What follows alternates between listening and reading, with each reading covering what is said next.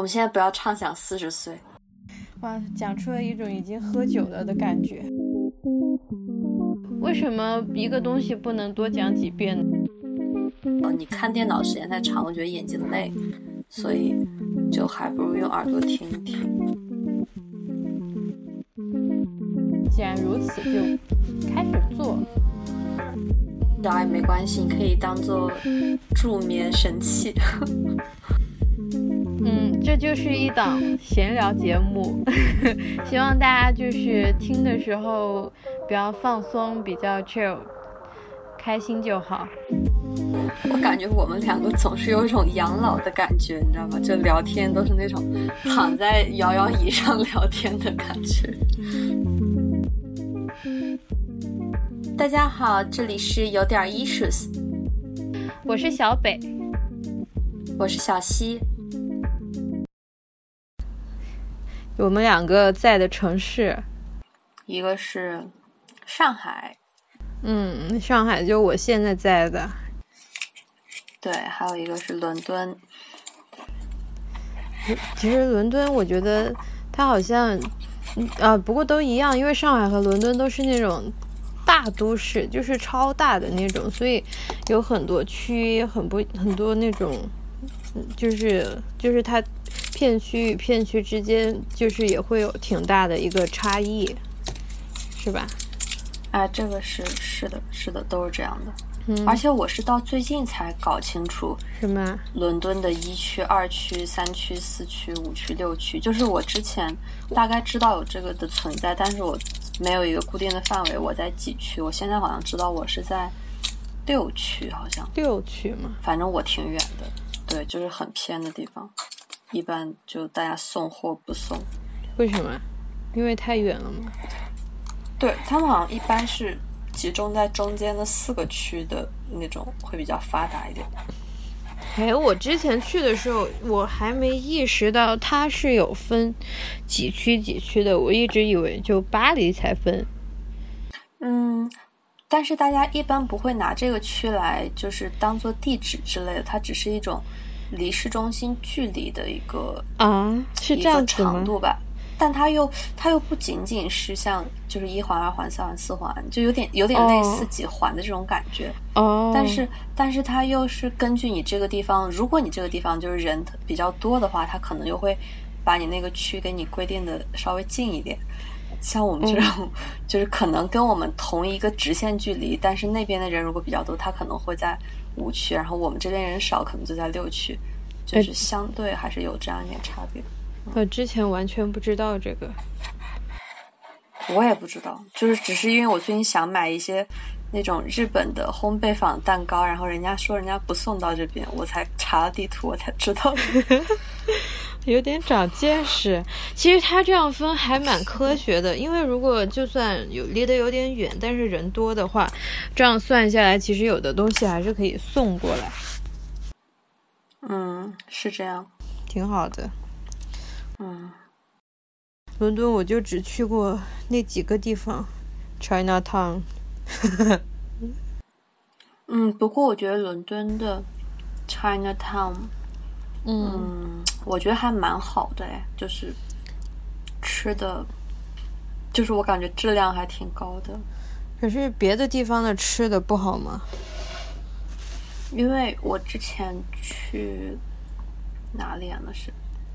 去美国的时候，好像也去了 China Town，然后我印象中美国 China Town 就就比较荒凉的感觉，就是当时去的是 L A 的 China Town，然后，哦，他给我感觉比较破败，就是那种奶茶店都没有什么人去的感觉，啊，嗯，不像伦敦的 China Town 那么，我觉得可能跟它城市规划有关系，就那个 China Town，它虽然这么叫，但是你在那个外表看不出太大的那个氛围，就是。不像伦敦，你进去到处是那个牌坊啦，然后那个店铺的名字、招牌什么都搞得很明显。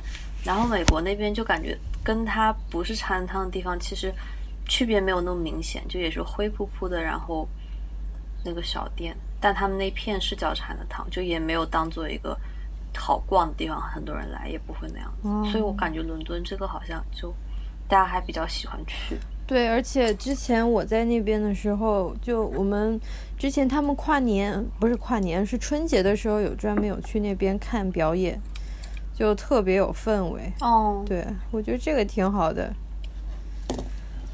好想看，我觉得我今年也看不了了。你别出去了吧，英国太危险了。你在上海住在静安那边，应该还是比较接近中心的了。我觉得其实是蛮中心的一个位置，因为比如说我从静安寺走回家的话，走得快的话，其实二十分钟就可以走到了。然后，而且我我特别喜欢的就是我我从静安寺走回来是经过那条愚园路，那条路走起来挺有意思的。嗯，上海蛮多路我其实都都还挺喜欢的，就是很有意思。但是我觉得怎么说，我可我了解我熟悉的就这么几个区，可能就是静安区。然后还有徐汇区，徐汇是因为上一份工作是在这边，所以会比较熟。但是因为像同学呀这些都在，比如说杨浦那边，还有浦东那边，就是其实 区别还挺大的。他们一到浦东那边，整个气场都不一样。比如说我现在上班在陆家嘴，然后他们说。那个地方特别繁华，因为好几栋办公楼都在那边嘛，还有那个厨房三件套。但是，一旦你过了那条马路，旁边就很村，就是那种没有那么，就是大家想象中特别繁华的那种感觉了。但是，它也是在上海，就还蛮神奇的。我觉得这种超大的城市都会有这样的一种问题嘛，就是大家了解到的，就是非常的。有代表性的那几个东西，但是真正来，比如说大家想来上海，然后来这边工作，来这边干嘛之后，发现就是也不是那么一回事儿。你又提醒我，是不是上海的浦东跟浦西差的还挺大的？我有一点大，然后还有市区和郊区差别也挺大的。我我觉得在这一点上，其实。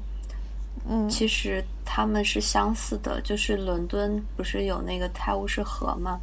嗯，就是以前的话也是会分河北岸跟南岸，南岸之前就也是那种比较穷乱差的地方，然后现在南岸也是文艺这方面搞起来了嘛，就感觉像，但可能应该比浦东要早一些，感觉浦东还是改革开放后。是吧？哎，你你这么一说，我觉得巴黎也是分的，就是塞纳河左岸、右岸都是有分的。为什么都是河流 这样分？对你这样就突然突然这么就意识到，大家就会河流这样子来分，而且不知道为什么总有一边会更繁华，就不由自主的拿河流的两边 来做比较。对啊，好奇怪，神奇。哦，我昨天去了一条我之前没有走过的路，然后我就发现了，就是 《小时代》里公明的家啊，那个玻璃房子吗？对，它不是有很多铁片，然后就进去是一个玻璃门，然后，但是我昨天路过的时候，感觉有一种废弃了的感觉。然后那条路是我第一次走，然后那条路也蛮神奇的，就是有许多。奇形怪状的建筑，所以那一片是什么地方？就就也是比较市中心的，然后靠近法租界了。对，我感觉就是好像不同租界留下的故事就很不一样。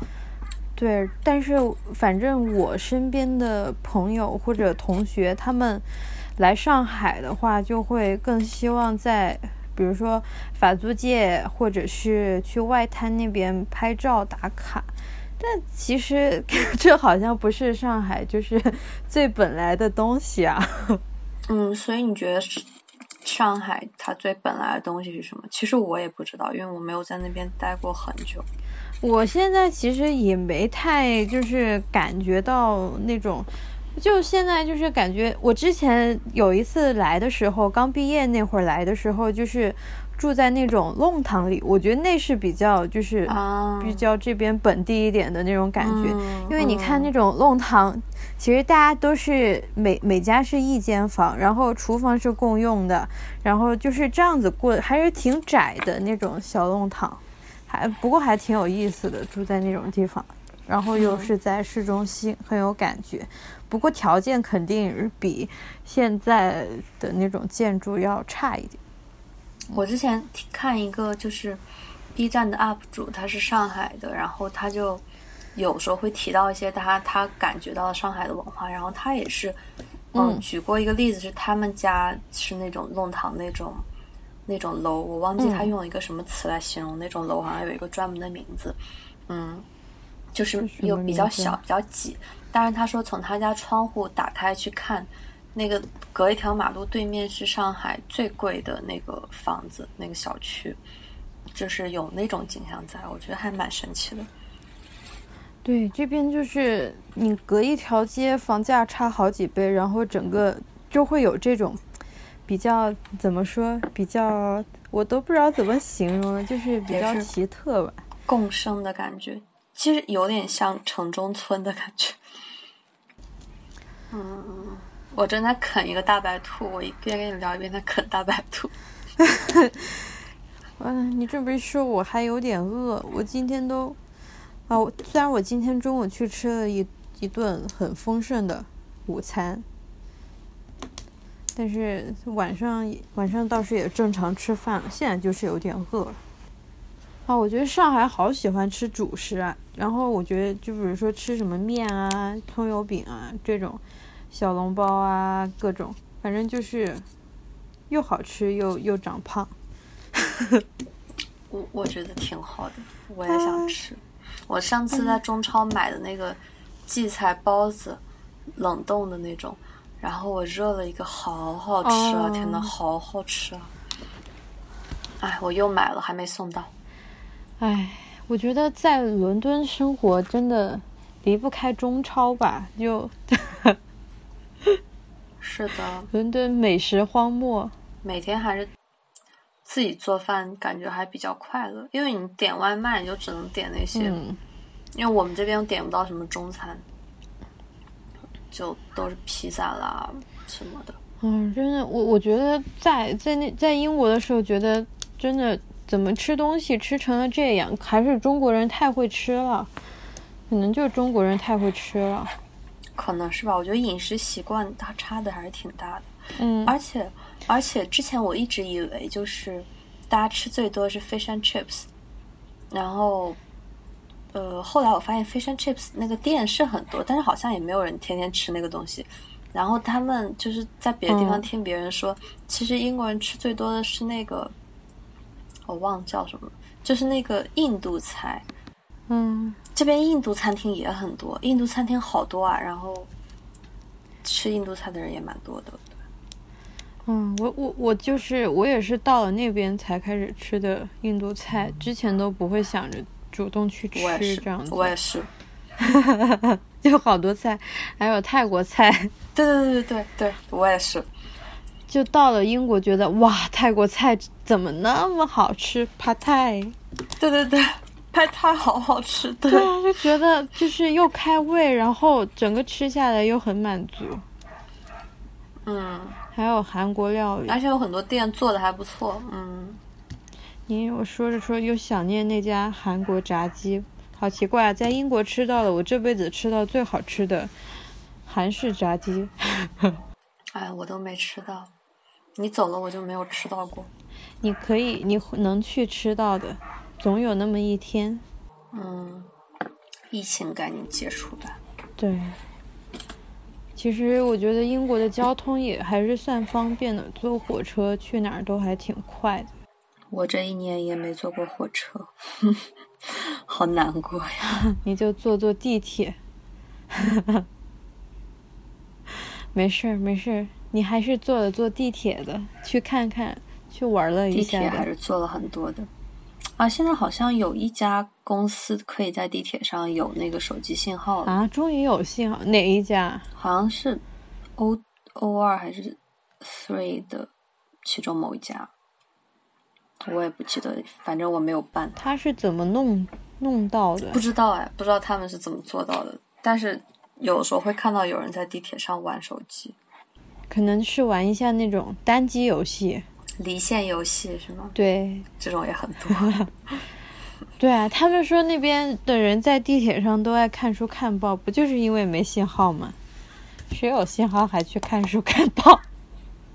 其实好像也没有那么多看书的，还是看报的比较多。我我感觉在日本看书的人会更多一点，哦，是的，就是那种那种叫什么文库本嘛，装在口袋里的那种小书，一上地铁就拿出来。但确实在中国，大家我我反正我看见的百分之九十的人都是看手机。谁让我们信号好呢？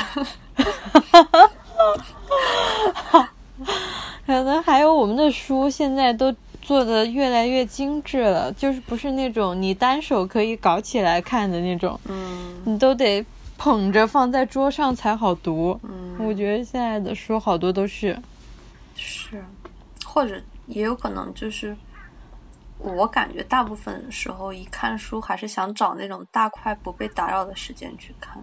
嗯，虽然我有时候也会在地铁上看，就看的就嗯没法看一些比较严肃的东西，就对。因为随时可能被打断嘛。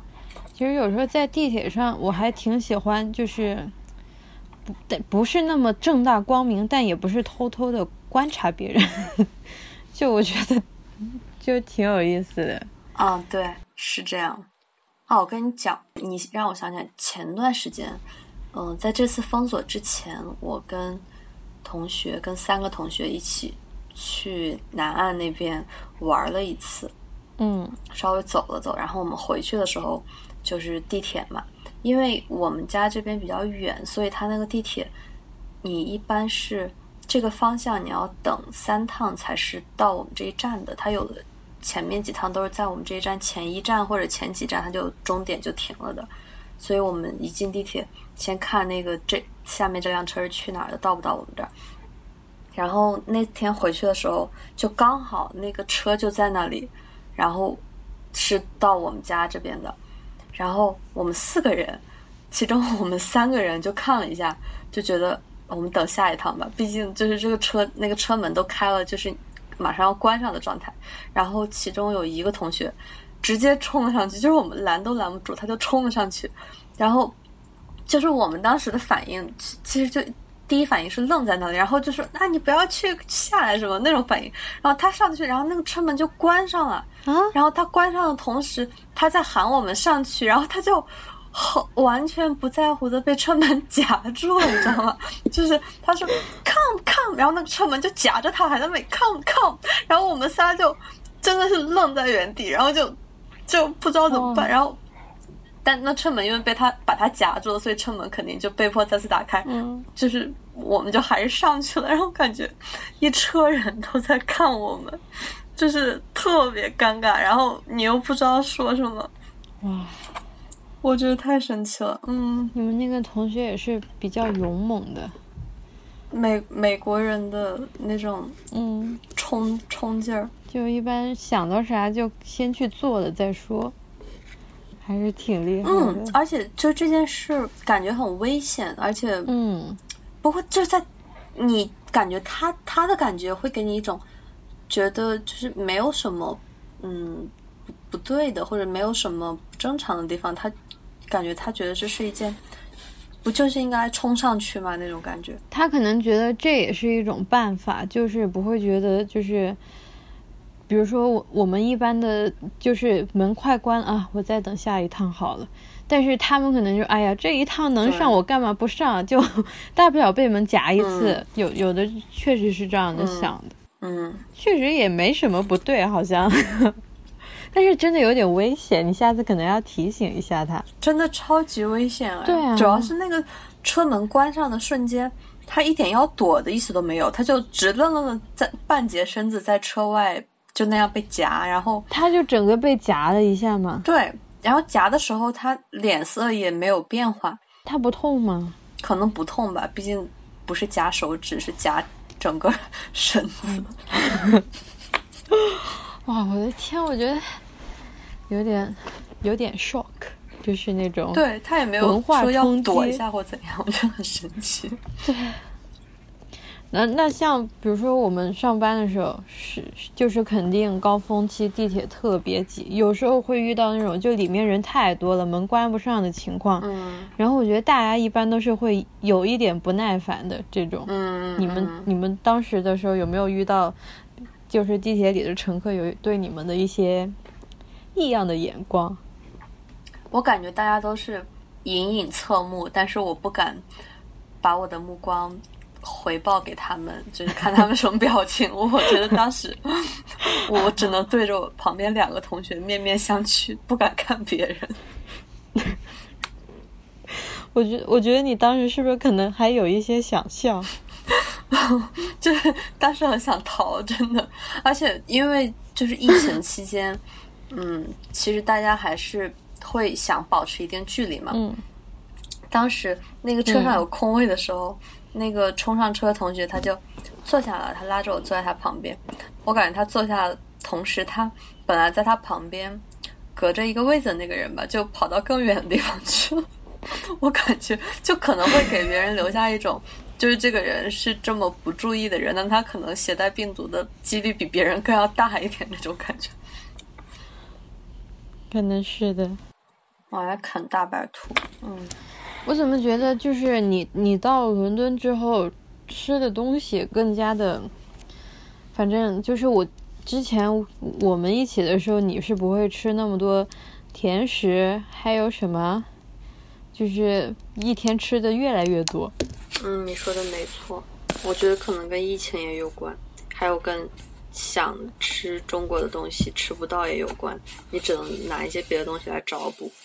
像大白兔这个东西，我在国内就根本不会想着专门去吃，在这边的话，它也算是一种，哎，我我喝不到一点点，那我吃大白兔吧，这种感觉。这有什么？你真的之前你从来不吃，就是你没有吃过大白兔，我就是没看见你吃过。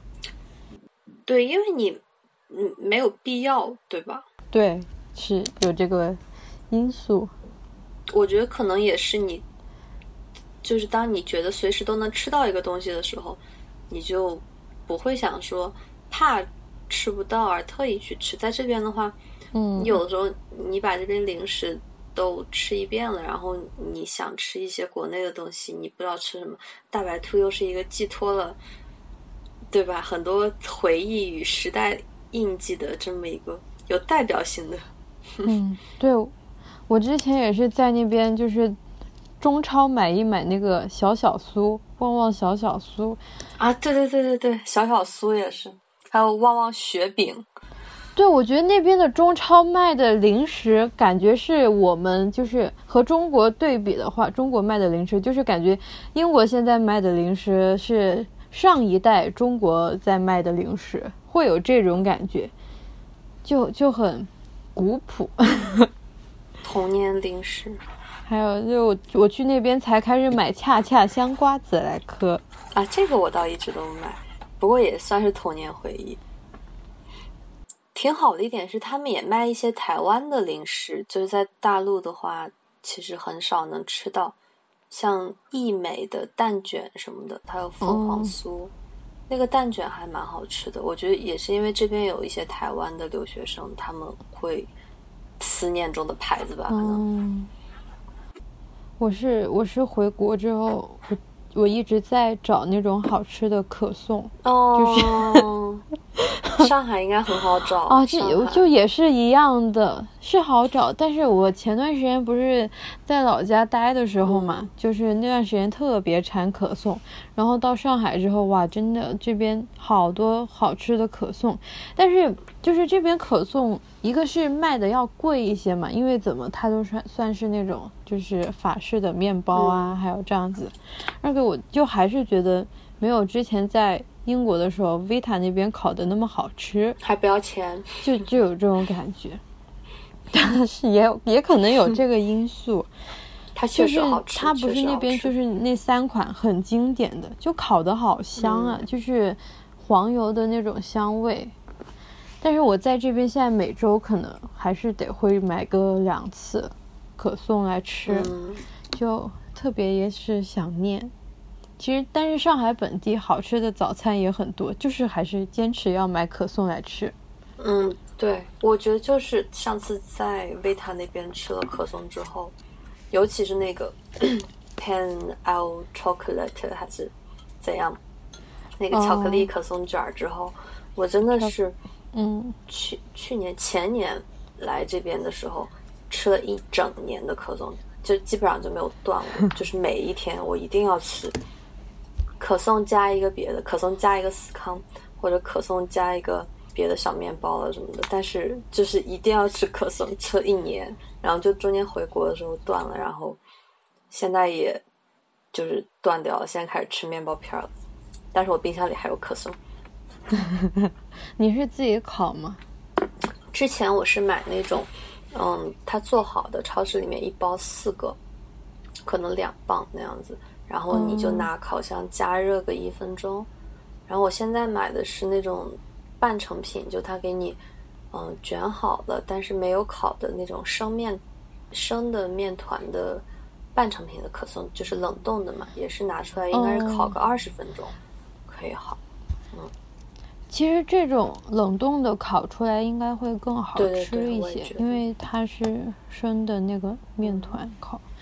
哎呀，其实英国就是我觉得超市有一些甜甜品、面面包这些还是好的，嗯，比如说玛莎。你这么一想，对，上海这边就是也是就韩国街、日本街就是都会有，反正我觉得真的很丰富，就是你想吃到任何东西都有。然后这边法餐厅很多，也做得很好。我邻居不就是，他们都是蓝带，哦，然后做法甜的，好棒啊！嗯。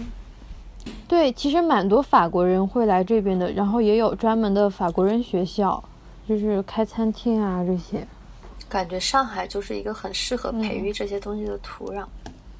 对它，它孕育就是孕育出这种就是美食啊，然后时尚艺术，还有这些东西，就是我觉得中国，如果你要找一个就是最有那种文化氛围、最有人文气息，可能就是在上海这边，就是最能感受到。我感觉，嗯，就是像上海跟伦敦，他们都是那种很有嗯历史感的城市。就是你走在这样的城市里，你就会联系到某个历史时期，或者你心中的他们最辉煌的那个时期也好，或者不好，没那么辉煌的时期也好，但是你会有那种跟历史连接起来的感觉。上海的话，可能就是民国时期那个那个感觉会比较重。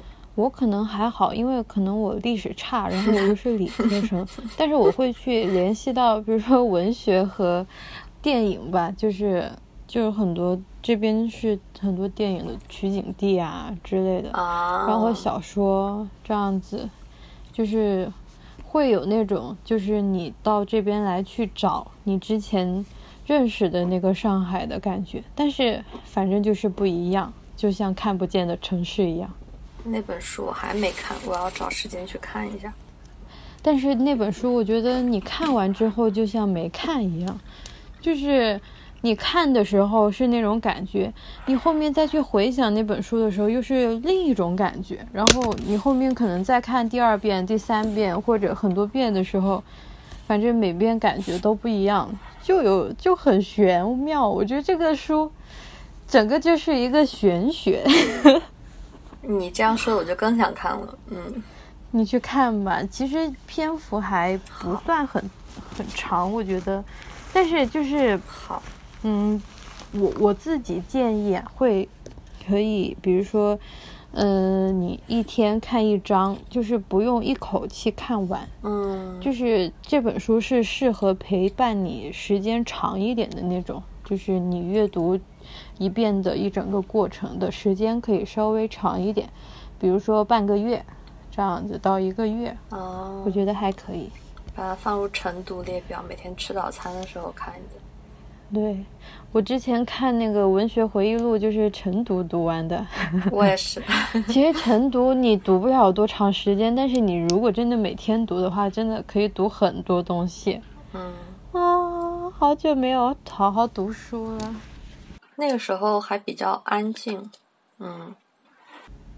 啊，我上周去多抓鱼，上海的多多抓鱼，不是开了一个新的店嘛？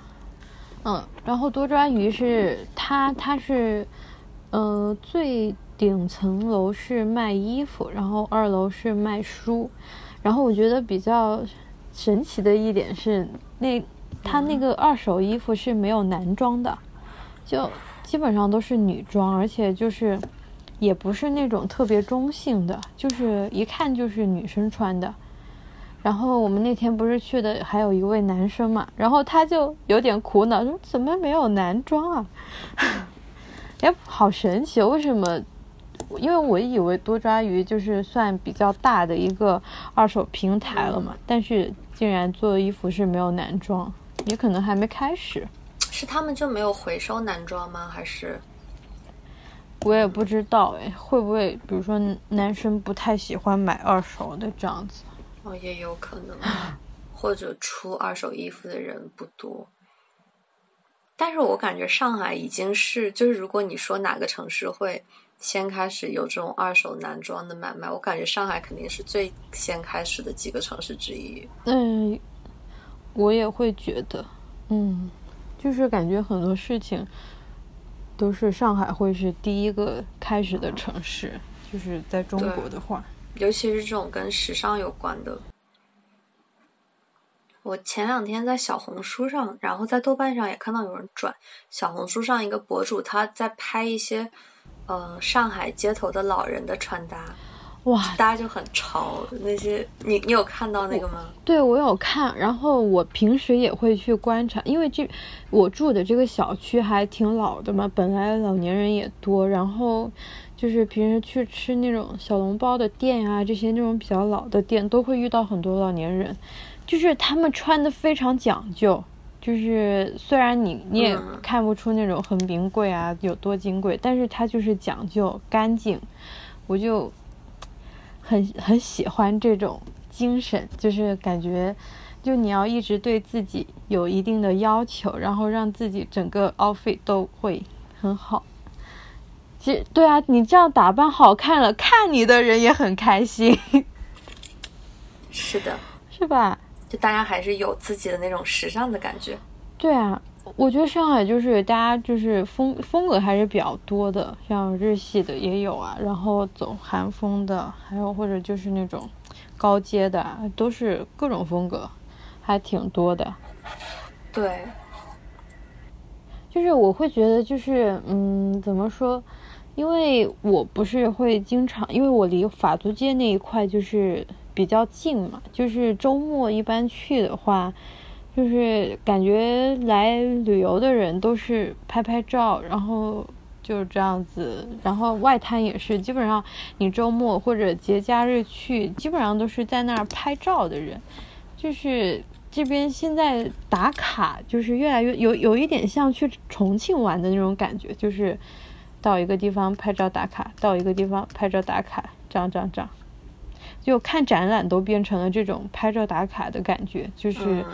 有一部分啊，嗯，会有这样子的，就是有时候会觉得体验可能要更重要一些，但是就是很多就是来为了拍照打卡的变多了，会觉得是这样子。你让我想起来，豆瓣现在有一个小组，就是不拍照不约展的看展分享群。也挺好的，大家就单纯分享内容的。对，就是你或者就简单用文字你想说一下你的感想，不一定要用那种特别特别好看的照片，因为有时候照片你拍的特别好看反而不真实，就是大家因为你这张照片过去了之后反差特别大。我觉得可以拍展品，不要拍人和展品，就是不要把自己拍的进去。哦，但是真的超多，现在真的很多，因为上海不是画廊也很多嘛，然后里面就日常都会有一些展，然后还有之前比如说西岸还有 Art 零二幺的时候，就很多都是去拍人展品，人展品都是这样子的。我感觉就这已经成了一种怎么说那种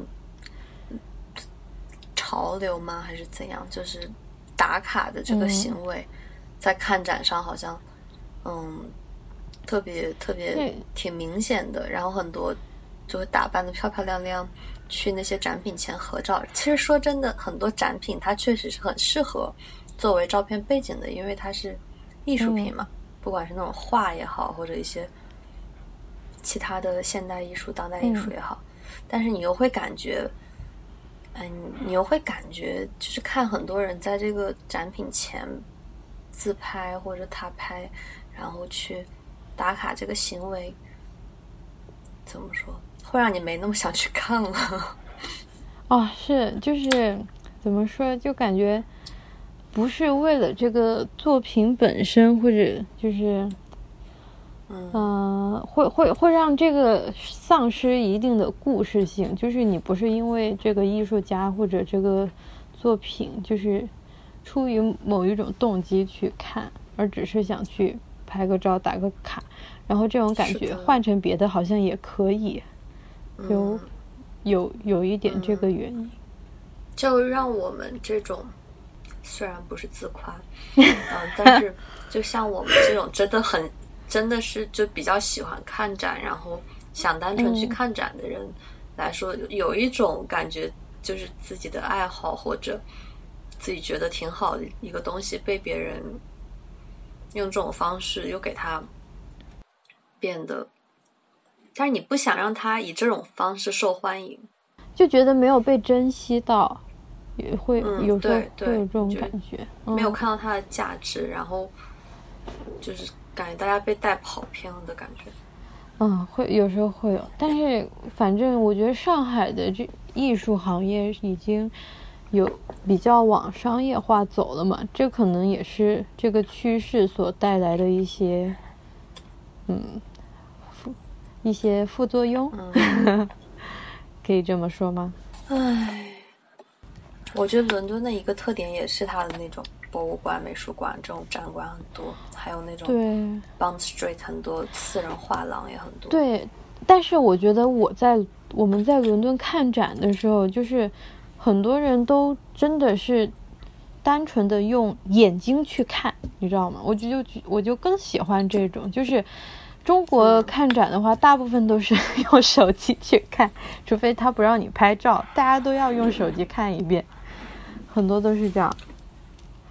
其实我也会拍，就是我在伦敦，我我本来我还纠结了一下，就是我刚来的时候，我我想说，因为这边拍照的人肯定没有国内那么多，嗯，我在想，但是我看到一些，就是我真的很喜欢的作品，我想把它拍下来，那我我会我会不会在这个地方大家都在认真看，然后我过去拍，我拍照的时候，别人就会。给我让开一点嘛，他们怕怕挡住，就会在旁边等一下什么。我又觉得给别人添麻烦，你知道吗？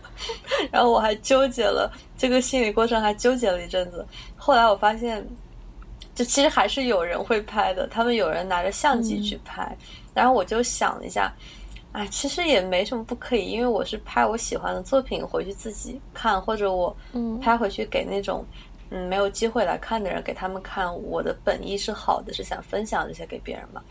嗯，后来我就就是把自己心里这条捋通了，我就看到喜欢的还是会拍一下。对，对他们一般这边其实很多是让你拍的，就不会。国内我觉得遇到不让拍的情况可能还稍微多一点。哦，是，可能也怕被破坏吧，可能。嗯嗯，有可能。对对对，国内很多那种是文物，怕一些闪光灯什么的。是的，特别特别怕。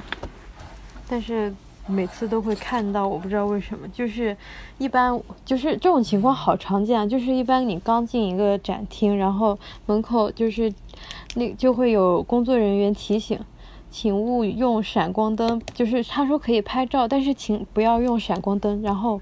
我总觉得在一分钟之内就会马上有闪光灯闪起来，就是，就是一旦一旦你禁止做什么，就我觉得这件事就会一定发生。是的，怕什么来什么。对，可能如果不禁止的话，就是不那么明确的说，可能就还好。但是不明确说也不行，很难。难道大家是知法犯法吗？嗯。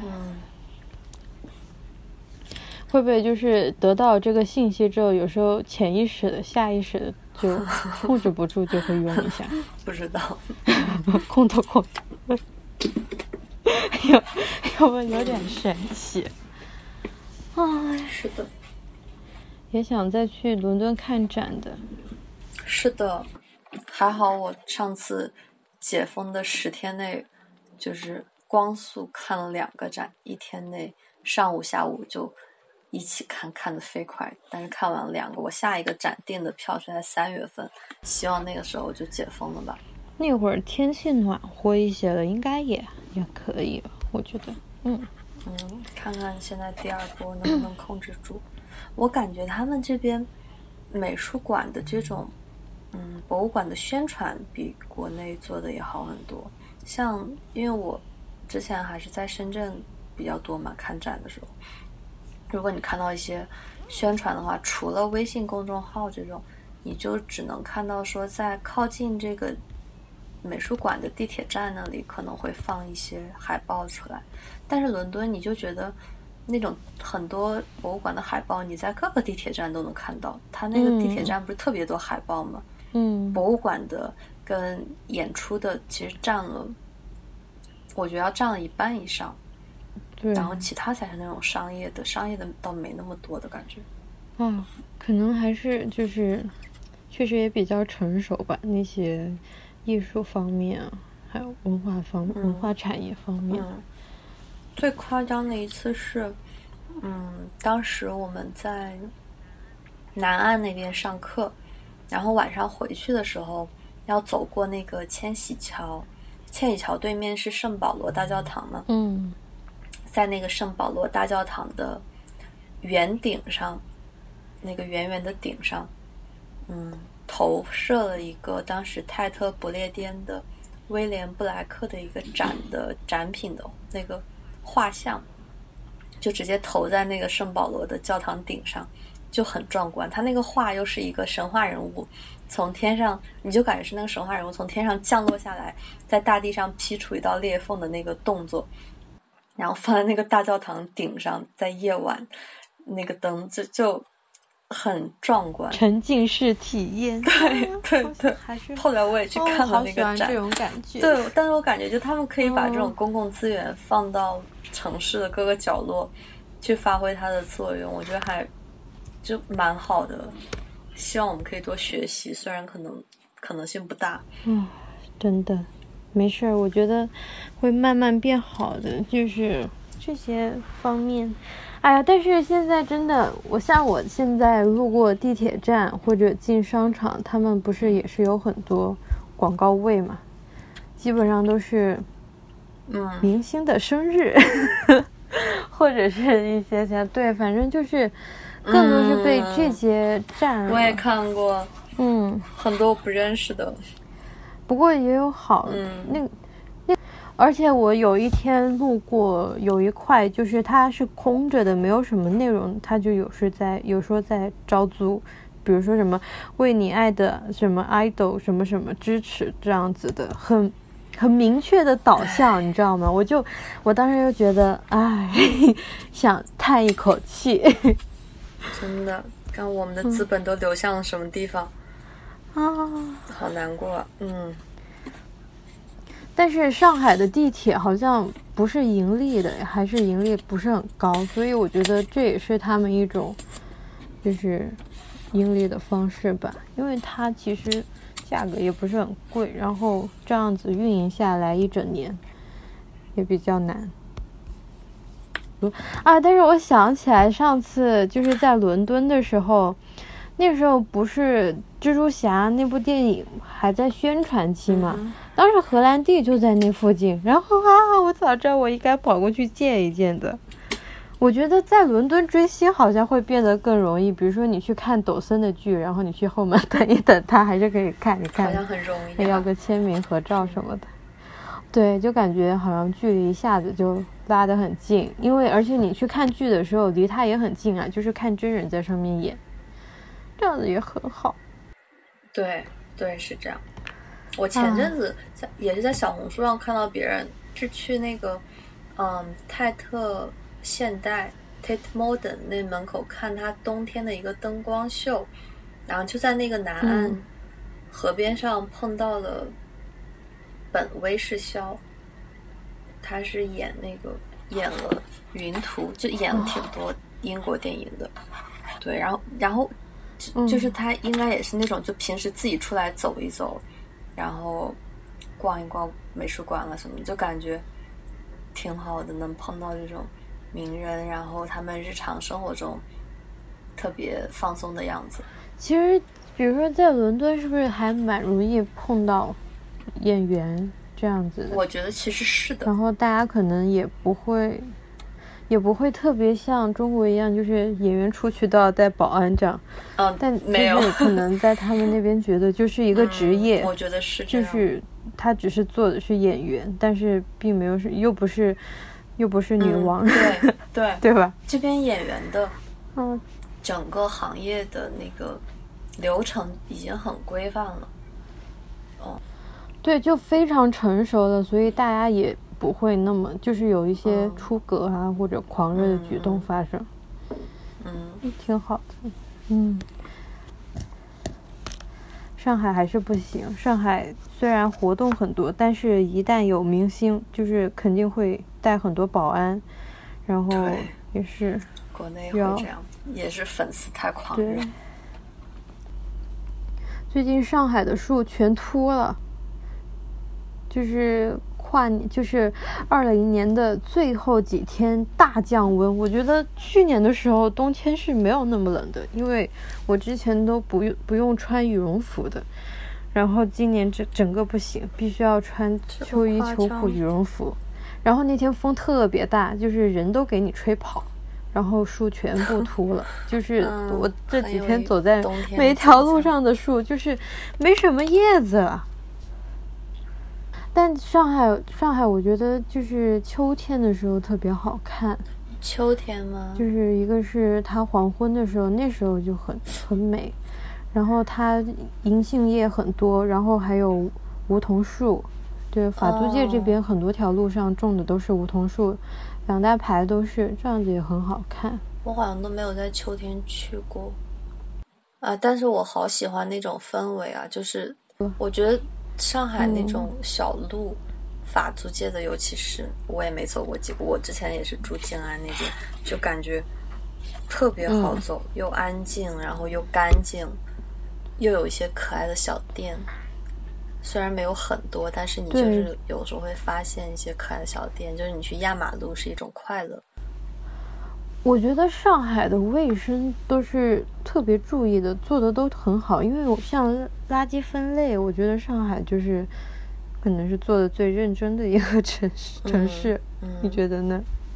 我不知道啊，但我我觉得我去北京或者之前就我觉得好像没有上海这么这样，小区都会每天定时给你收、给你分类这样子。我感觉它它的就是整个他可能也是延续下来的一种习惯吧，就是上海人比较讲究的这个印象，反正我一直只是这么觉得的。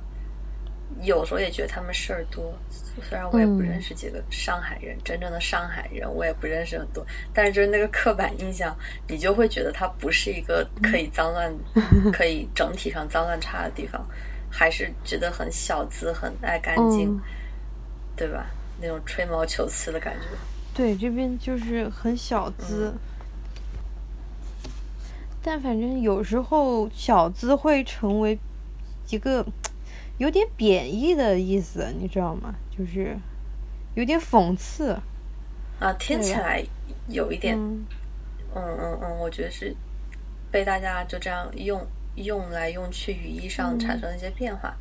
但我的，你知道我没有在讽刺他，我的意思就是那种小康总行了吧？也行。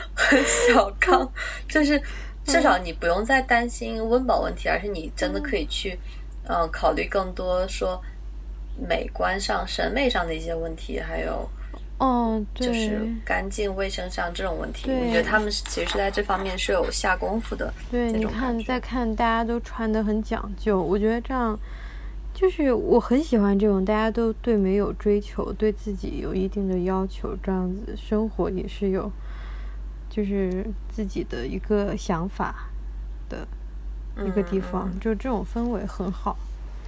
对，其实我本来想说。这个东西是你要有钱才可以，就是我们好像是有点站着刷不腰疼，因为不用担心温饱问题。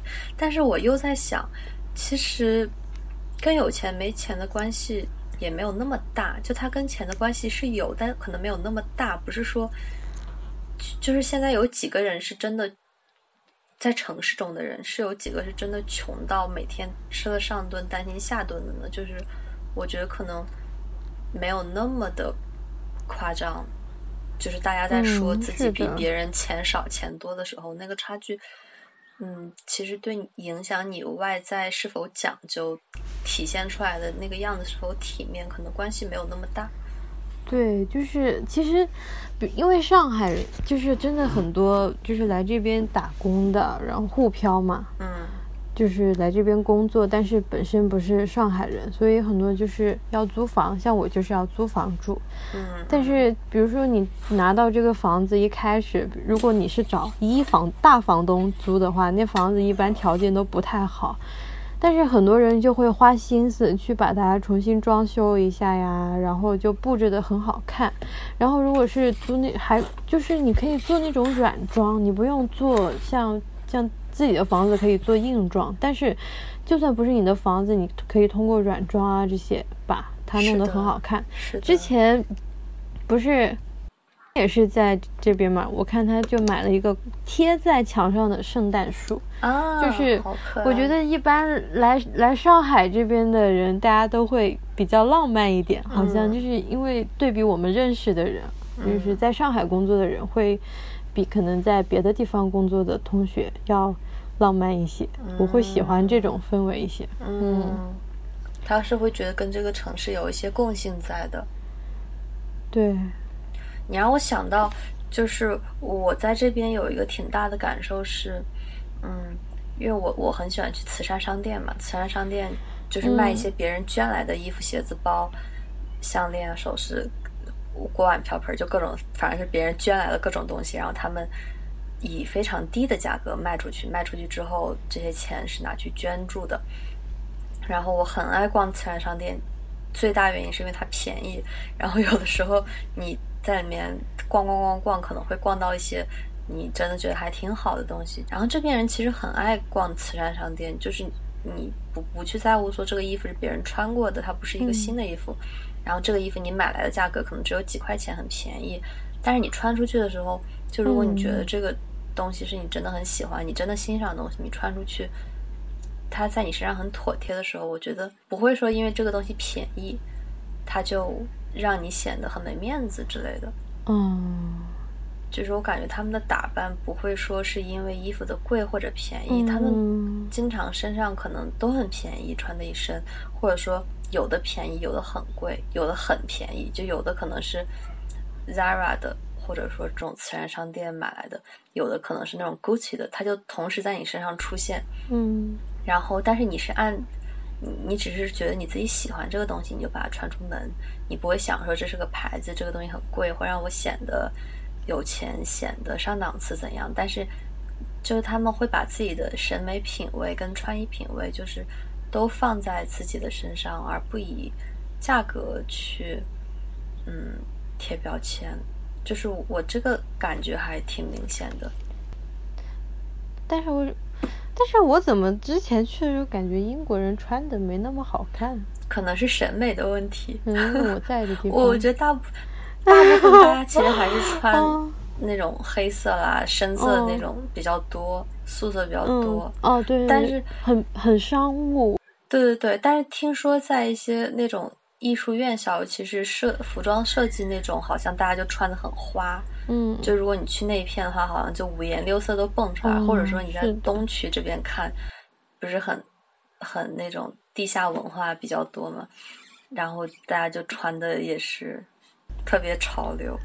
对，我觉得就是让自己的生活更精致，好像就是我觉得用心更重要，不一定要用金钱。就对，因为主要还是这个是用心，嗯其实也是看你这个人，就是感觉一个人他值得尊敬，或者我们觉得他是一个怎么说，你看上去就觉得这个人值得尊敬，他也不是说因为这个人有钱或者有很高的地位，嗯或者怎样。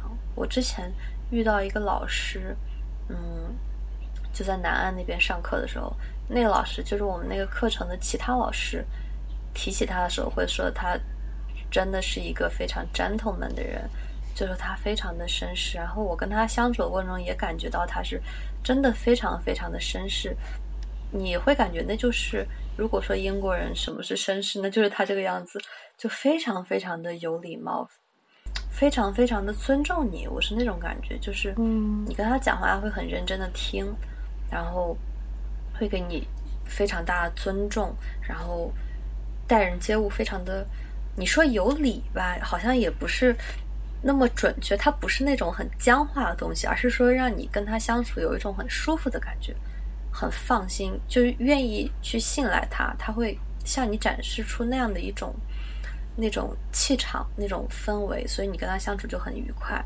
然后有一天，就是我在那边吃饭，然后他就坐到我旁边，他在外面买的饭，他就偷偷跟我说，他说我在哪个转角转角那里买的他那种啊、meal deal 那样一个套餐，只要三磅，好像是，就是你会得到一个主食、一个零食、一个一瓶水。他跟我说哪里哪里最便宜，你就会觉得，嗯，就是如果如果我在国内，也许是国内，也许是别的地方。如如果就是有人比我身份地位高的人，那他们可能就会去享受比我比我吃的贵，比我吃的好，然后就是不会说再去考虑这个钱哪里吃的划算这种问题。嗯，或者哪里吃的最便宜，因为我吃的比这个老师吃的贵多了，我都觉得听他说完之后，我都觉得有点汗颜，你知道吗？就是我怎么这么浪费钱，就还是想着什么好吃吃什么那种。哇，我我听你这么一说，我就感觉是不是我们国家阶级观念比较根深蒂固？对我是有这种感觉，就是他，你从外面看他，你会觉得他非常的，就是根本跟钱。说什么钱呀、就不会去考虑这些问题，你不会把它跟钱联系到一起，只会跟什么文学、跟艺术这种东西联系到一起。钱好俗气，但是就是人家也是，就是手头上可能没有那么宽裕，但是就活得很体面的感觉。我觉得他们就是一群非常有嗯声誉的，但是不一定说他们很有钱，不一定，但是他们的声誉给他们会带来他们的地位，因为他们是有那个能力跟他们在行业里一点一滴这种积累出来的，而不是钱那种感觉。是这样，对啊，就穿的也不一定是什么很好的牌子，但是你会觉得很得体、很舒服，就在他身上不会违和这样。就是我感觉不同城市的人也是，对吧？他们这种城市的一些体现。我们刚才说了好多钱的话题，我们就是对钱很感兴趣，承认这一点吧。可能可能对，就是因为我们很在意钱，确实因为我们现在也是没有没有钱，钱，对，可能我我现我刚才反思了一下，可能就是因为我们还没有那种财务自由，就是也没有就是很独立的经济能力，所以我们有时候会在找补，就是看到那种没有钱也能过得好的那种生活，是不是？嗯，是的，会有这种感觉。但是确实，他们那样生活方式也是一种很很舒服的，这也不能否认。是的，我感觉他是对嗯钱怎么说，嗯，有更明确的说，我什么地方更值得我去花钱，什么地方我不用花很多钱，也可以把它做到一个我嗯满意的程度。我觉得他们就是在这方面做的比我好多了。对他们就是钱虽然没有那么多，但是足够，就是足够到让自己也能很舒服、很体面，并且满足。哎，这样就其实这样钱赚到这种地步，我觉得也是很好的了。对，哎，你之前有看那个《后裔弃兵》吗？没有哎，那个一直在我的 list 里面，就还没有开始。哦，好吧，我当时看的时候有一个感受，就是它里面女主被领养之后，她的养母，她养母给我的第一印象就是那种养尊处优的富太太，嗯。然后最后发现其实她不是，其实她也是婚姻生活很失意的，然后也也是没什么钱，但是她出门就是会把自己也是打扮的让你觉得他生活挺好的那种感觉，嗯，我觉得就有点那个意思，对，就是不管你生活怎么样，就是你站出去，你走在街上的时候，你还是以一种怎么说很体面的姿态走在街上。虽然“体面”这个词吧，哎呦，可可是我会不会有另，就是因为嗯。我这样听，因为我还没看这个剧啊，可能有不知道它具体讲什么。但是我觉得，如果你这样形容这个女主的后母，我觉得她会有一点畸形，就是不是整个人不是很一致啊，就是感觉她过得不是很幸福，也没有什么钱，然后要要。但是还是希望能够得到别人的认可，才去打扮的那么好看，而而不一定是自己想好看才好看的。我也不知道。我觉得我还需要想思思考多一点。哎，但是我觉得他那个 home 也是一个很有意思的角色。如果你哪天看那个剧，我们可以再讨论一下。好呀，好呀，就是哪天去，我看一下，可能，过年那会儿去把它看掉。祝你早日拥有长假，过年应该可以了。嗯过年，对，那会儿应该可以的。哇，之前像圣诞节超级忙，上海这边感觉每都是圣诞节大家都在忙，但是上海这边又很有过圣诞节的氛围。那还蛮好的。这边我出不了门，嗯，但是我自己不过。但你会在意过不了圣诞节吗？我不在意啊，因为我收到了礼物。你真的，你这个人就，邻居送来的。嗯，对，那也算一种过节的方式，所以对对还对不错。嗯，而且其实我过了圣诞节呀、我那天久违的，我我我可能一年多一一两年没有吃寿司了吧，一年多没吃寿司了。我那天久违的吃了一个，就是可以称之为寿司的寿司。我之前在别的地方点的那个寿司，你不知道那我都不知道那是什么东西，就 怎么敢叫自己寿司？我那天终于吃到一个正常的，我们家可以点到的外卖的寿司，然后哇，整个人回血了。就是那个寿司，你放在国内你就觉得很 normal，你放这边是什么？终极美味，就让你心情大好你不，觉得在伦敦吃东西像在冒险一样？就是 真的。有时候吃到一些东西，说这也可以拿出来卖，我也可以做，就会有这种忍不住这么感叹一下。对，就是这是我们没钱人的感叹。当然，如果你有钱，你当然可以吃到各种好吃的东西，还是很多的。嗯，上海，哎，我又想起来，上海那个小馄饨就很好吃，还很便宜。你在哪儿吃的？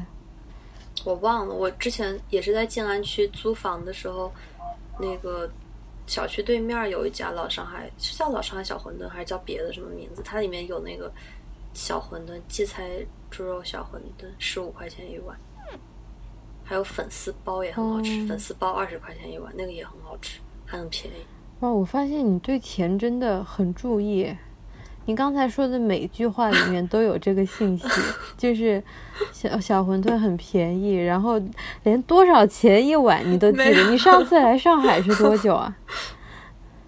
嗯，一九年的元旦也是这个时候，我在那边住了十几天嘛。嗯，不是因为因为大家都说上海物价很贵啊，然后我那几天就一直吃那个，还有全家嗯的那个、全家的盒饭但。但其实我觉得上海吃饭没有深圳贵，然后对，我就觉得上海还好。房房价也没有北京高，房房租也没有北京高的。其实，就是如果你想要生活的 fancy 一些，可能就要有一种嗯各种各样的开销了。所以其实蛮好的。嗯，吃东西其实还行，对，是不是因为上海老年人比较多，所以它的物价比深圳便宜一点？有道理吗？有逻辑吗？我觉得可能是因为深圳的物价太高了。我觉得很多城市的物价都没有深圳那么高。深圳是为什么？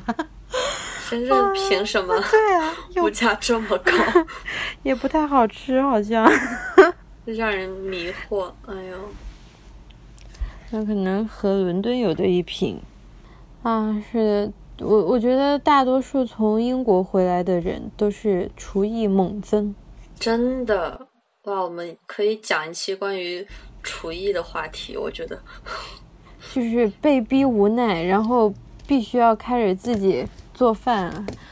是的，这是一个神奇的过程。做饭的时候，甚至有一点悲壮的感觉，就是，唉，没有办法的办法。真的，就，啊，真的，我当时我一开始去，我都不想买锅啊什么那种，还有菜刀啊这些，我都不是很想买。我说大不了就是随便用微波炉热一热一些东西，随便对付一下。后来就去吃了两天，然后就马上去超市把所有都备齐了。就说自己动手丰衣足食还是最好的。对，我感觉自己做饭就很容易胖。不吧？我觉得怎么？我觉得自己做饭比较那个，是你吃的那些杂七杂八的太多了。还好吧？我觉得我吃你做的饭我会瘦，我吃我做的饭我会胖。你觉得是什么原因？为什么你吃我做的饭会瘦呢？是我做的不好吃吗？也不是啊，就是你做的我也挺喜欢吃的，有可能是。我自己把控不好那个量，就是我一做做很多，我就全吃掉，然后我就吃很多，越吃越多。你做的话，就是嗯，跟你一起吃好像就没有那么多。啊，我觉得可能就是因为一个人吃，我我自己一个人吃的时候，经常就是吃撑。就自己做饭的话，我最近就是，但是两个人就分着吃，感觉做好多都都会都差不多能。就是差不多吃饱，但是又不至于太撑。哎，我也是越来越爱吃甜品了，就是感觉又戒不了，每周也要吃个两三次，好奇怪。我每天都要吃，我养成喝下午茶的习惯，也挺好的。下午茶何尝不是一种生活方式？因为宅家确实没什么别的做的了，你就是每天想早上吃什么，中午吃什么，下午吃什么，晚上吃什么，睡觉前再想明天吃什么。你会不会觉得你到一个城市之后，你会去学习这个城市的一些文化的东西、一些习惯啊、特点？啊，我我超容易的，我很容易，对吧？就觉得你在伦敦就应该吃喝下午茶，就应该吃下午茶，就是才觉得这就是应该在伦敦做的事情。我就是感觉，就是就算自己没有刻意，就会忍不住就开始去模仿，就是周边的本地人啊，或者怎样，就是很很正常。就算我出去玩，我都会忍不住去模仿一下。之前去北京待了三天，就开始跟着大家，就是学一学京腔啊，或者然后吃一些那些东西，爆肚啊、卤煮这样子。我都没吃过你说的这些。哦，那你你去北京，你去干嘛？倒是也正常，反正你只是去一趟而已。我们好像就吃了个 日料。啊，我们有吃烤鸭的啦。对啊，我们吃了烤鸭。但是好像北京人自个儿不太爱吃烤鸭的。可能我当时去的时候就是没有那种，没有，可能就是还是纯旅游的心态，就是想去尝试一些那些，但是没有想那么多。对，感觉就是游客想在那个城市做的该做的事，其实和就是本身总总是会有差异的，然后互相对对方都有一个刻板印象，反正都是感觉都不太准确。我在这边就是发现下午茶这个事情，还是从就是学校每天下午四点会下课。这件事情开始的，就是他，我不知道你们之前上课是不是也这样，就是他下午是四点之后有一个半小时的下午茶的休息时间。你们是专门叫下午茶休息时间吗？不是这么专门叫的，但是默认是只是有那半小时。对，然后他他是那个下午茶时间，然后我们上课的老师一般到那个时间自动停下，要去喝下午茶，自动停下就跑了。对，哦，哦，我是觉得好像是那边就是，比如说你正餐大餐一般都是放到晚上嘛，所以就是白天就早餐可能在家吃，然后中间的那些就是。随便对付，就是吃一些零食呀，或者小饼干呀，吃薯片呀，这种就不会像我们是一日三餐，他们就不是，他们可能就是分好几餐，但是会有一顿正餐这样子。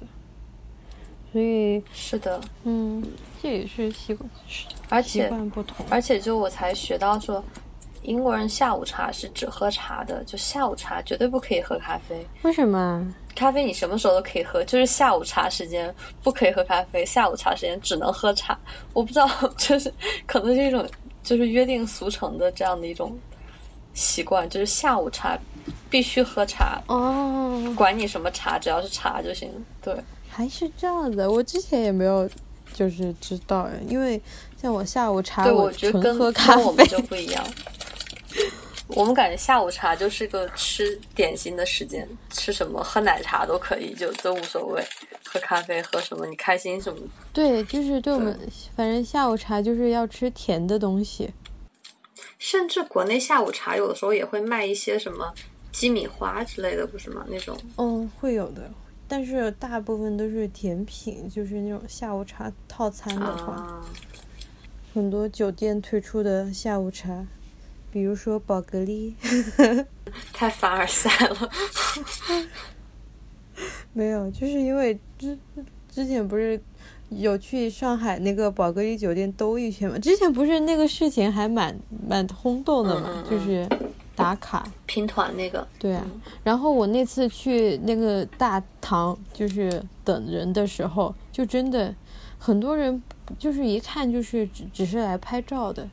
嗯，有可能是淘宝店铺上新来拍一拍啊，这样子就，啊，我觉得上海真的很容易见到这种拍照打卡，或者是，对，很适合做取景的地方。这么一想，它确实也适合做背景，但是就是，嗯，是怎么判断适不适合做背景，就是当一个故事发生的场地呢？就是我总觉得拿这种来。做是不是会有一点太刻意，就反而使得这个故事不太自然？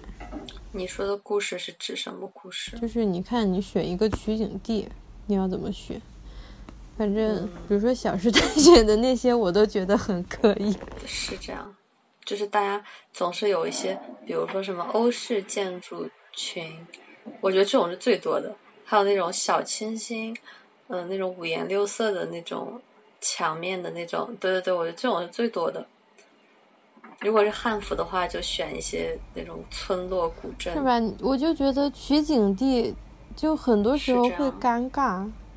但是我我们我们好像也不是很专业，到到底该怎么取景，我们只只能说一说感受。可能你要专业一些，但是我没有这个需求啊，就是就是干嘛要去取景呢？就比如说，以后你考虑，比如说你写故事、写剧本的时候，你会不会考虑，就是想象，啊，这个情节应应该发生在一个什么样的地方？嗯，其实是会想象的，但是可能因为我我自己会想写舞台的剧本比较多，所以，嗯，然后我我现在有一个倾向是把。那个场景给抽象化，就是可能我场景只会是抽象于，比如说抽象成室内，或者说街道这种抽象的东西，而不是说具象到这里有什么摆设，有什么样的桌子。我没有到那种很细节，因为我感觉那种细节程度的东西，你要做大量大量的功课，去让你的道具、让你的场景去符合你设定的这个时空跟你想表达的感觉。但是我自己。目前的话，一是没有那个水平，二是我对那个不是我现在在在考虑的重点，就是我我目前写东西还是想说怎么把人物之间的对话跟那个故事上、心理上的东西给搞给搞好。但是我看到很多人会写，主要我可能是之前去小去看小红花的时候嘛，就是总觉得这个取景地感觉。就是这种类型的片子，就是比较青春一点，然后有一点这种，就是，嗯，有一点爱情的，然后又学生的，就感觉都差不多是这种地方。哦，我明白你意思了。嗯，就有一点，反正感觉不自然。哦，有点刻板印象吗？对，就是感觉他他和这个故事和不是相融的，你知道吧？它它的功能性非常明显，我就只是在这拍摄，但是没有和就是这个拍摄的主角一起融合在一起。对我终于想清楚怎么表达了。好想让你说的，我很想去看一下。哎，你去看吧，我觉得真的。我没机会，我们就可以一起吐槽一下。等他等他电脑上可以看，我去看。对，可以看一下。不过我之前看了一个，嗯，就也是 B 站 UP 主做的《隐秘的角落》的一个解析视频，它里面提到了很多。你你看了《隐秘的角落》吗？没有，我错过了很多剧。哦，那你你你如果想看也可以看。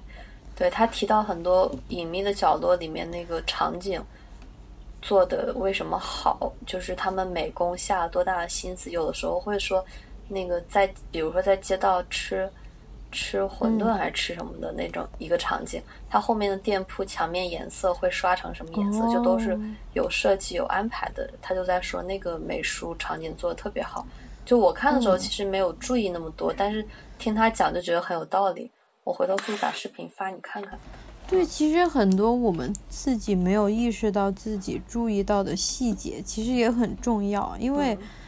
有时候你觉得不自然，但是你讲不出来，就是因为这些。对对对对，因为我们不是专业的，我们不知道是哪里出了问题，但是专业的人可能一眼就知道，对，就会很佩服这样的人。我今天去买了香菜，我好久没吃香菜，然后他们这边。就是我，我觉得我买我买的那家香菜，它那个店名叫什么崇明什么新鲜职工菜这样子，反正具体的有一些记不住了，因为崇上海这边崇明那边是很多蔬菜，都基地都在那儿嘛。然后他给我称重，他们这边就是说价格的时候说二都是两，啊，就是五块两。就是这，我一开始就一开始都听不懂，就是啊几块，然后要就是重复问一次，不习惯。然后我我一般这边买菜，我都会更喜欢去门口那种买，然后盒马上可能买一些肉。我觉得在在门口那种买的要新鲜，要好吃一些，比起在超市买的。感觉盒马好对，盒马买就是盒马适合买什么？买肉，就是切好的那种，然后买那种，比如说生菜，就是你要直接吃的那种生食的一些蔬菜，因为它会处理的比较干净嘛，感觉。嗯哼。我就会这样，但是比如说我要买萝卜呀，买那种要煮来吃的，我就去门口看，因为它有的时候好新鲜，就是真的就感觉。刚从土里面来，然后开个车就把他 送过来。对，这种就感觉上海就还挺有那种烟火气息的，就就它真的好多面，就是是的，很接地气，就就会有这种感觉。所以我觉得一个地方就是有菜市场，然后我去逛那个菜市场，我觉得很会很舒服，就是会觉得跟这个地方在亲近。我觉得挺好的。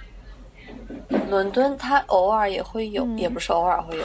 以前疫情没这么严重的时候，每周，嗯，各个地方都会有这附近的农民菜市场市集嘛。嗯，农民叫什么 farmers market，我偶尔会去逛一逛，但是买水果为主吧，因为离家太远也提不了那么重，就感觉很新鲜。对。哦，我觉得我最近就是一直有一种像像在搞接待一样。我高中同学他临时决定从北京飞过来，然后他今天才走，所以我前面几天都是在和他出去，然后然后每次，然后明明其实我在上海待的时间没多长，然后我又要带他们去吃一些就是，然后特别是北京的这个高中同学问我。想吃一些只有在上海才吃得到的，然后这可真把我问住了，把你当地头蛇了。对，我就只好带他去去吃我家门口那家葱油饼 但是也好吃啊，好吃就行了。因为我我现在觉得，因为我觉得在中国现在到处就是啥菜都有，啥菜都有，就是。不会真的有什么说只有在一个城市才吃得到的那种东西，所以我我后来是觉得说，我到这个城市，那就吃这个城市大家评价最好那些餐厅，不管它是什么菜系，但是这个餐厅评价这么好，只能在这里吃到，那就吃它。对，或者就随缘吃也挺好的。嗯。像像我们附近有一家就是富春小龙，然后它就是那种，嗯，里面蛮多就是，嗯，很大家很日常的时候去吃的，但是它可能在，比如说点评就是评价上不是很高，就是网上的评价评分什么的就一般，但是，就是我基本上我下班一路过的时候，就是很多人，一直都是生意很好的。然后我看起来确实很不错，我我总想着哪天去吃，然后一直到现在都还没有去吃，可能这个月还是会去一次的，因为我就是恰恰是这种离家很近的店，就是很容易隔了很久才会去，就是从你想去到真真的去了之后，是的，就恰恰会容易隔得很久。但是如果你去了一个很远的地方，看到一家店有点想吃，可能马上就进去就吃了。对对是这样，我觉得这个就是，嗯，就也是那种你觉得随时都可以吃到的东西，你就没有那么迫切的没有危机感。对，就和跟我吃大白兔是一个道理。我这次吃了大白兔，我下次再想吃，我就要我就要再凑够多少磅的订单，它才会跟别的东西一起送过来，所以就它变成了一种稀有的东西。可是我我觉得你真的，反正我从英国回来之后，我。补了六颗牙，就是我的虫牙，因为在那边吃甜的吃太多了。你吓到我了，但是我来之前有补过牙，我应该还好吧？我少吃点甜的吧。就反反正就注意一下牙齿，嗯，因为因为你不你不觉得有时候吃那种太甜太甜的东西，就牙齿就会，我就会有一点不舒服。我也没有吃很多太甜太甜的东西。那你现在吃每天都吃下午茶，有时候早餐也是甜的，还在吃大白兔。